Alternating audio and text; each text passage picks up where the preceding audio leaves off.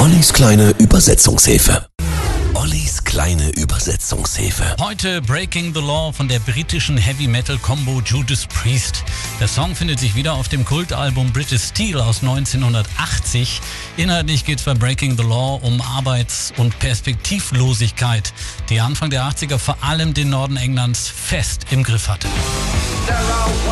Ich saß komplett im Arsch, ohne Job und fertig, bin total frustriert und treibe jetzt von Stadt zu Stadt in die andere.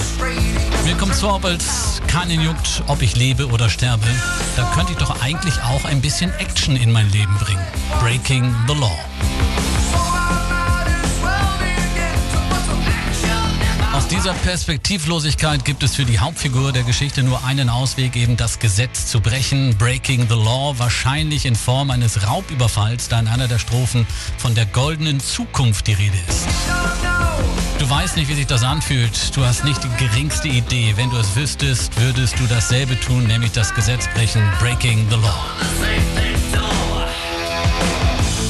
Ja, Breaking the Law markiert in der Historie der Band den internationalen Durchbruch. Heute gilt der Song als Heavy Metal Standard, der bereits von vielen Bands wie Motorhead, Volbeat oder auch den Ärzten gecovert wurde.